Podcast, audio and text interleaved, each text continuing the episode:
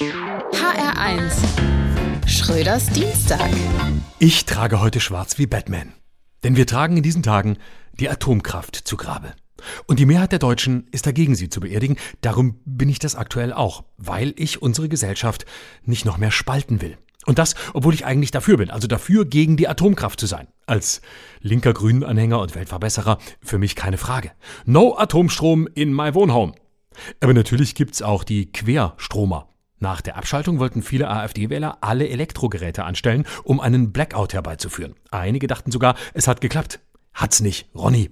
Du lebst halt nur im Erzgebirge, da ist es immer dunkel. Außerdem, lieber Mike und liebe Peggy, es kommt kein Blackout, wenn ihr das Handy laut stellt. Ihr könnt den Andreas Gavalier Spotify Mix wieder abstellen. Aber wir müssen politische Debatten führen, keine ideologischen. Was wollen wir? Ich zum Beispiel möchte Netflix gucken, ich möchte schnell bei Wikipedia was rausfinden, ich möchte auch mal spontan raus aufs Land fahren, in meine Datsche an der Mecklenburgischen Seenplatte. Und ich möchte das immer können, jederzeit und uneingeschränkt. Wenn ich selber nicht da bin, vermiete ich die Bude auf Airbnb. Aber ich kann doch meinen Gästen nicht ein Endlager oder ein Zwischenlager zumuten. Das ist ganz schlecht fürs Feng Shui. Man fühlt sich einfach unwohl, auch wenn es ja immer eine unterirdische Sache ist. Ein Endlager vor meiner Tür? No way. Und vor diesem Hintergrund sind natürlich auch Windräder schwierig und Monsterstromtrassen auch. Also Windkraft finde ich super, aber kann man die Windräder nicht hinter der Grenze in Polen aufstellen? Alles, was stört und hässlich ist, bleibt dort.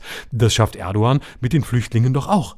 Zum Ausgleich zahlen wir ein stattliches Sümmchen und schauen nicht ganz so genau hin, wenn die polnische Regierung mal wieder versucht, die Verfassung einzuschränken. Dafür zahle ich lieber den Spitzensteuersatz als für eine verspargelte Landschaft.